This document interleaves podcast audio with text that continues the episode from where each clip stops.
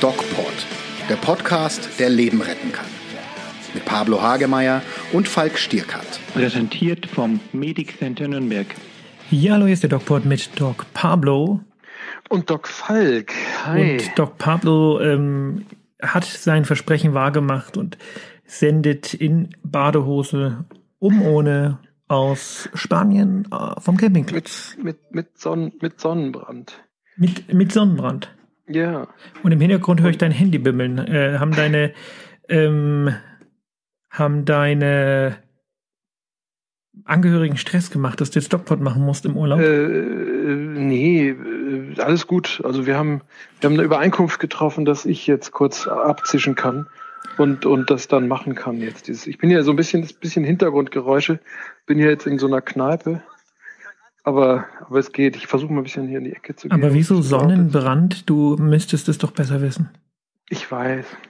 Du weißt es ja, man geht raus, man hat so ein Schlauchboot dabei und denkt sich, yeah, let's go. Und dann sitzt man doch irgendwie die ganze Zeit irgendwie rum. Ja, aber was ist mit Eincremen? Ja, aber auch das hilft nicht. Doch. Ja, auch das, doch, das hilft sehr gut. Aber ich meine, hallo, wenn die Zeit um ist, ne, das hält ja nur eine Weile. Die Dermatologen warnen ja tatsächlich, das ist witzig, vor Lichtschutzfaktor 50, weil sie sagen, das gibt ja. falsche Sicherheit. Spannend, oder? eben, eben, eben. Wahnsinn. Wir ich wollen. Dir, ich gehe mal kurz, geh mal kurz raus hier. Zeig dir mal die, wie schön hier die Wellen. Schau mal. Hörst du das? Klingt wie eine Klospülung. Was? Klingt wie eine Klospülung. Ja, das stimmt. Das ist halt der Wind, die Wellen. oh Gott. ja, Ach, jetzt warte, jetzt gehe ich wieder zurück. Warte. Warum bin ich hier eigentlich Last Man Standing? Wir wollen heute mal wieder einen ähm, ganz medizinischen und ähm, ja rein medizinischen Podcast machen, ja. nämlich zu einem Thema, was tatsächlich viele Menschen, viele ältere Menschen betrifft. Und ähm, wenn es ältere Menschen betrifft, betrifft es auch jüngere, weil natürlich die haben Angehörige und unsere Hörer werden sich sicherlich dafür interessieren, nämlich das Thema Vorhofflimmern. Ja. Mega wichtiges Thema und ähm, ich habe so viele Patienten mit Vorhofflimmern und viele, und das ist eigentlich äh, schade, wissen mhm. gar nicht, was das ist. Und ja. ähm, Pablo, da du mir ja letzte Woche erklärt hast, dass du auch ein richtiger Arzt bist. was ist denn das? Vorhofflimmern. Wie der Name schon sagt, da flimmert was und im Vorhof oder es ist der Vorhof. Alter. Ähm, alter, alter. Also wir haben ja ein Herzelein in unserer Brust, das uns am Leben hält. Und ja, Entschuldigung, warte, ich muss kurz. Ein Espre un Espresso, si, si. Hörst du den ja. Herzschlag im Hintergrund? Ja, der Herzschlag. Ich muss gerade einen Espresso bestellen, damit mein Herzschlag ein bisschen höher geht. Ah. Und äh, das äh, sogenannte Herzleitungssystem, die Erregungsleitung am Herzen, beginnt ja im Vorhof und leitet sich über äh, bis in die großen Herzkammern. Und es kann sein, mh, aus vielerlei Gründen, das wäre Was ist hören, denn das, weißt du besser das Herzleitungssystem überhaupt? Wofür ist das zuständig, Pablo? Ja, das ist ein, das ist hochinteressant. Das ist ja, ja quasi wie ein elektrischer Fluss durch das Herz von der, vom Vorhof bis in die Herzkammern, bis in die Herzspitze. Und es gibt gar keine richtige, also wenn man das anatomisch anschaut, ist ganz schwer zu erkennen, über welche Kanäle sich das ausbreitet. Das ist wie, ein Hirn im, wie, wie, ein Hirn im Herz. Ja, also wie ein Hirn im Herz, aber es ist aber leitende Muskelzellen, die das leiten. Genau. Das ist total das, verrückt. Ist. Ja. Und wofür ist das ähm, Reizleitungssystem des Herzens zuständig. Das ist zuständig dafür, dass ein regelmäßiger Herzschlag erfolgt. Wenn es das nicht gäbe, würde das Herz überhaupt nicht schlagen. Das Herz ist also in der Lage, sich selber zum Schlagen zu bringen, was auch mega sinnvoll ist, weil wenn wir das machen müssten und würden es kurz vergessen, wäre halt äh, Ende. Gute Nacht. Ja. Und ähm, ein normales Herz schlägt in einem sogenannten Sinusrhythmus. Das heißt Sinusrhythmus nicht, weil das so wie in der Schule nach oben und nach unten, sondern weil die Erregung in einer anatomischen Struktur beginnt, die ganz oben, also kopfnah äh, auf dem Herzen sitzt, dem sogenannten Sinusknoten. Und ein Sinusrhythmus, ich mache euch das mal vor, mhm. klingt ungefähr vom, vom, vom Rhythmus her, also von der Regularität so. Oh, falsch.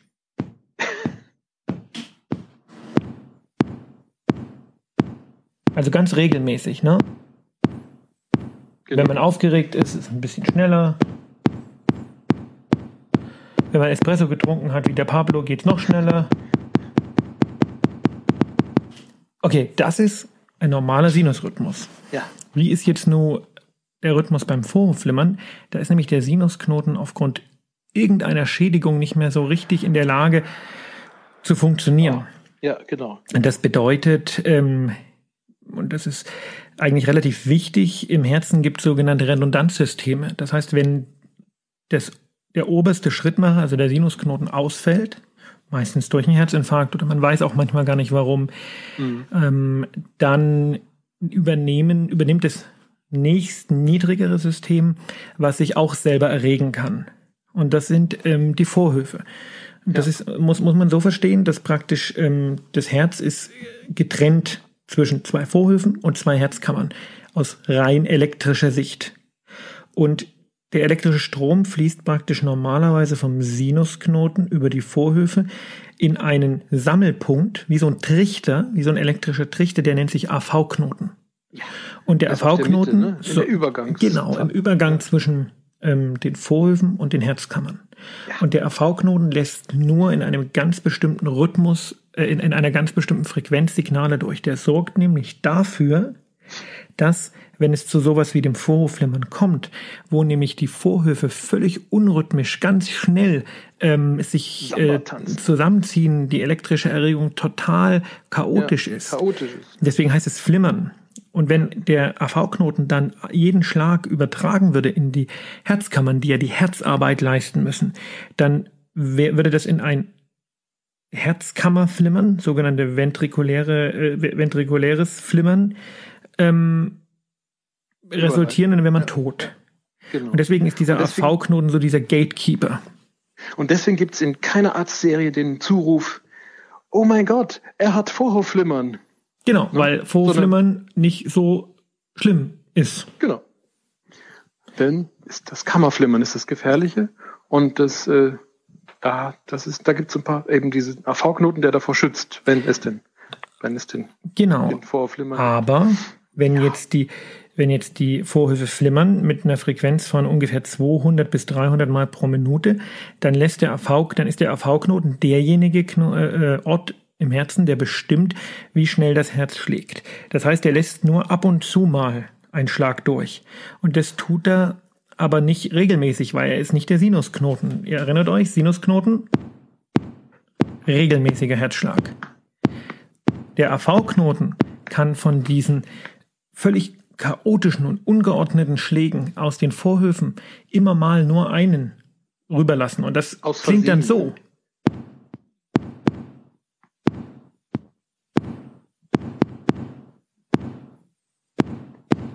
Also total unregelmäßig, ungeordnet. Nochmal, Sinusrhythmus, regelmäßiger Rhythmus klingt so.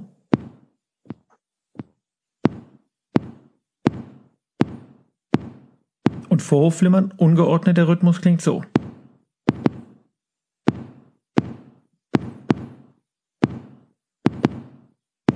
Und ihr könnt euch vorstellen, das ist nicht so toll. Nee. Und ihr könnt euch auch an dieser Stelle vorstellen, wie es in den Erst- und Zweit- und Drittsemestern der klinischen äh, Studienzeit geht, wenn nämlich die Studenten mit ihren Trommeln zusammensitzen und sich Herzrhythmen vortrommeln. Ist das, das so? Ich nicht gemacht. Ja. Ach, hör auf. Wahnsinn, ja, in Bochum, das nicht gemacht. In, in Bochum gibt es so eine alternative Szene und ähm, dass du da Mitglied warst, das erklärt. Also, wer auch sonst denn. Haben wir dann Rhythmus zusammengetrommelt. Das war cool. Habt auch euren Namen schwer. getanzt? Was habe ich gemacht? Hast du auch deinen Namen getanzt? Nee, ich bin ja kein Waldorf-Schüler. Also. Also ich bin Trommler. Was hat jetzt dieses Vorhofflimmern für Konsequenzen? Warum ist das so, ähm, warum ist das eine Krankheit. Also Punkt eins ist, wir mhm. wissen oft nicht, wo es herkommt. Manchmal ist es durch einen Herzinfarkt bedingt, manchmal aber auch, wie gesagt, ähm, sogenanntes idiopathisches Vorflimmern. Ja, in der Medizin immer, wo Idio davor steht, weiß man nicht, wo es herkommt. Es sei denn bei idiosynkratisch, da war es der Arzt. Ja, genau. So. Ähm, was Oder bei macht, idiotisch war es was anderes. Ja. Äh, so. Was macht denn das Vorflimmern? Warum ist denn das so schlecht? Das Vorflimmern ist natürlich äh, äh, ein Problem im Vorhof, das Blut, was im Vorhof ist, äh, wabert da so rum, ne? kommt nicht so ganz in Schwung. Und da gibt es ein paar Ecken und Ritzen, wo das dann sich, äh, das Blut sich ja deutlich verlangsamt ein Sludge bildet, habe ich noch in Erinnerung. Im linken Vorhofohr. Das ist das, der linke Vorhof, wenn wir jetzt mal wieder die anatomische Struktur uns überlegen, hat so eine Ausbuchtung, sieht aus wie so ein Pilz, das nennt sich Vorhofohr. Und da ist im Grunde genommen kaum richtiger Bewegung. Blutfluss. Das ja. Blut, das lungert da halt so rum. Und das kann verklumpen? Genau, ja? Blut, was rum, rumlungert, wird träge. Das, und, das, und, genau. Und wenn wir Pech haben, bildet sich ein Gerinnsel. Ne? und wird dann durch den großen Kreislauf fortgetragen. Genau, das also das ist die werden. Hauptkomplikation oder eine der Hauptkomplikationen beim Vorhofflimmern, dass eben die Gefahr besteht, dass sich im Herz ein Klumpen bildet, der dann in, wie der Pablo schon gesagt hat, den sogenannten großen Kreislauf geht und dann in der überwiegenden Anzahl der Fälle Hirnschläge verursacht, kann auch, ähm, kann auch Infarkte vom Darm oder von den Extremitäten verursachen, aber meistens äh, wandert er ins Hirn und produziert dort einen Schlaganfall. Und deswegen ist Vorhofflimmern ein häufiger Grund für einen Schlaganfall. Und ähm, was man da macht, dazu kommen wir gleich. Gibt noch zwei andere Probleme, die mit so einem Vorhofflimmern einhergehen. Denn die Kammern, die Herzkammern, sind zwar hm. für die Auswurfleistung des Herzens verantwortlich, aber wenn die, wenn die geordnete Bewegung der Vorhöfe fehlt, dann ähm, reduziert sich diese Auswurfleistung tatsächlich gar nicht so unrelevant, 20 bis 30 hm. Prozent. Und das heißt, die Leute bekommen tatsächlich ein Herzversagen. Krass, ne? Ja, es ist also, ähm, das Herz schlägt nicht mehr so kraftvoll, wie es schlagen soll. Und der zweite gibt's Punkt. Dann auch so, so einen Rückstau, oder? Was gibt's dann? Oder? Ja, das eher nicht. Das, das, das nicht so Die Klappen massiv. sind ja noch gut, ne? Die Meistens. Klappen funktionieren ja. Und der zweite Punkt auch relativ wichtig ist, ähm, dass das Vorhofflimmern, wenn der AV-Knoten irgendwann mal gar nicht mehr so richtig mitspielt, ich ähm, möchte noch mal erinnern, das normale Vorhofflimmern klingt so. Also ungeordnet. Mhm. Wenn der AV-Knoten aber ein Problem hat, dann kann das in eine sogenannte Tachyarrhythmie übergehen. Und dann klingt das so.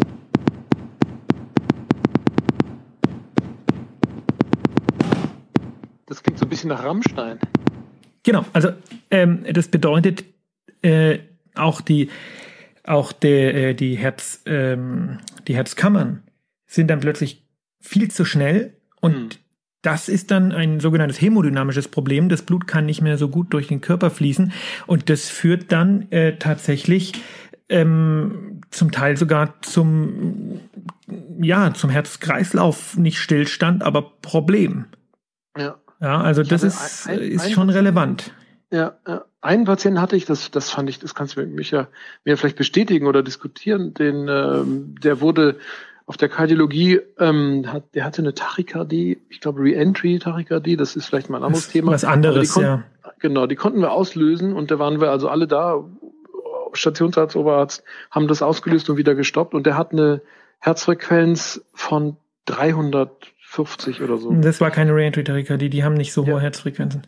Ja, Re-Entries haben nicht so hohe Herzfrequenzen. Genau, aber, aber ist ja wurscht. Auf jeden Fall, das Thema war jetzt, dass der AV-Knoten diese hohe Frequenz dann bekam und das auf die Kammern übertrug und der hatte äh, einen geordneten Herzrhythmus, aber der war extrem schnell und hämodynamisch relevant. Der ist dann natürlich, der lag im Bett, Gott sei Dank, also es war ja eine, ein Test sozusagen, äh, und der hatte das, hat das dann bekommen. Und das war für mich beeindruckend zu sehen, dass ein Herz mit 350 pro Minute noch schlagen kann, geordnet. Ja, 350 ja. pro Minute ist meistens eine äh, sogenannte Slow VT, das ist aber dann schon eine sehr, sehr, also 350 pro Minute glaube ich fast gar nicht und das ist eine sehr, sehr gefährliche Herzrhythmusstörung. Ja. Wir unterhalten uns über das Vorhofflimmern und ähm, da ist eben wichtig, wenn die so schnell entkoppeln sich, dann ist das meistens so 140, 150, 160 ja, genau, genau, äh, so unregelmäßig und das äh, ist überlebbar, aber das muss man schnell behandeln und die Patienten genau. merken das auch, dass es ihnen da nicht sehr gut geht. Schlecht geht, ne? Ja, klar. Was macht man nun dagegen? Was ist die Behandlung? Ähm, Pablo, was ist da bei dir noch hängen geblieben? Ähm, naja, du hast einmal natürlich die, die, du musst ein Blutgerinnungsmittel nehmen, ne, weil du ja diese, diese Blutgerinnsel verhindern willst. Genau, also das, dieses berühmte das, entweder Makumar oder diese Makumar. neuen Blutgerinner, ja. wo wir jetzt keine äh, Namen nennen wollen, um Namen nicht Werbung genau. zu machen, aber es gibt eine ganze Menge an. Das Problem Und, bei Makumar ist, dass man eben regelmäßig die Gerinnungswerte bestimmen ja. muss. Ja. Ne? Und ähm, ich bin kein Fan.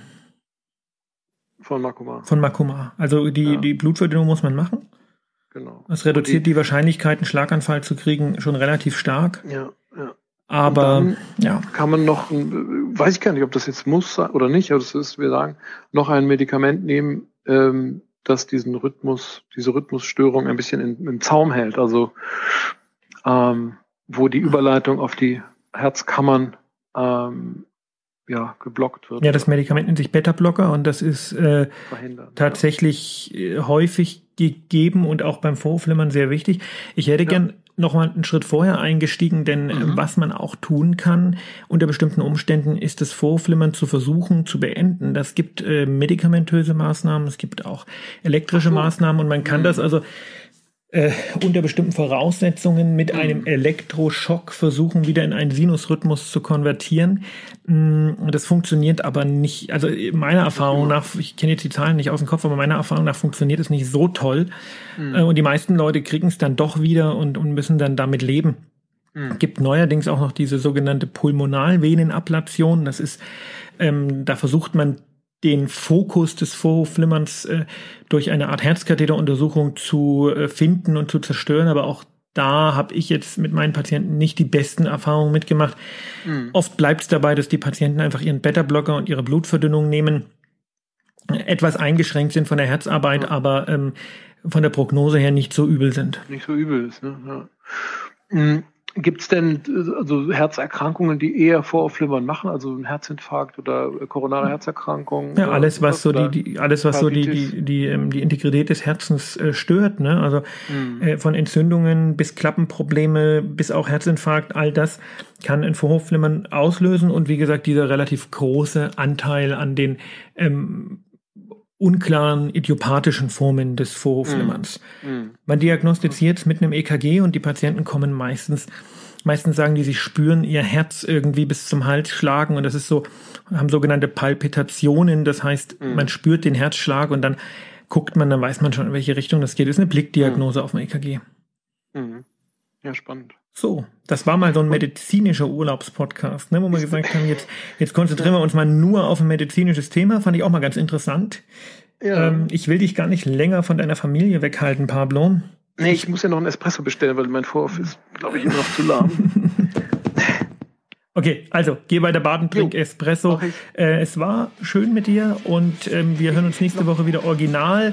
Ähm, Bleib gesund. Und wie immer geht achtsam mit euch um. Mehr bei uns im Netz auf nordbayern.de.